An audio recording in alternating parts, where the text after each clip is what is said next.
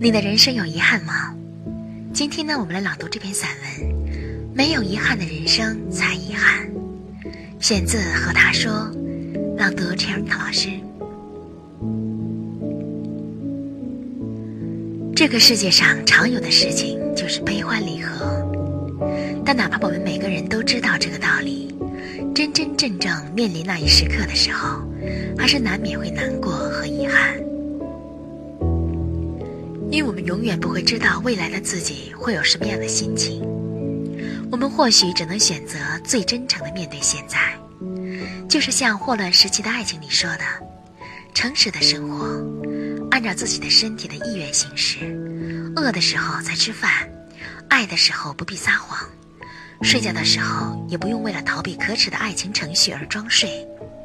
自己终于成了整张床的主人。”他的全部都归自己独享，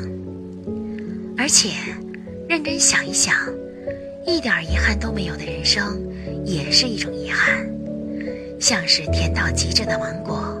反而不如有一点点酸涩味的芒果更让人回味。我们的微信公众号是“樱桃乐活英语”，等你来挑战哟。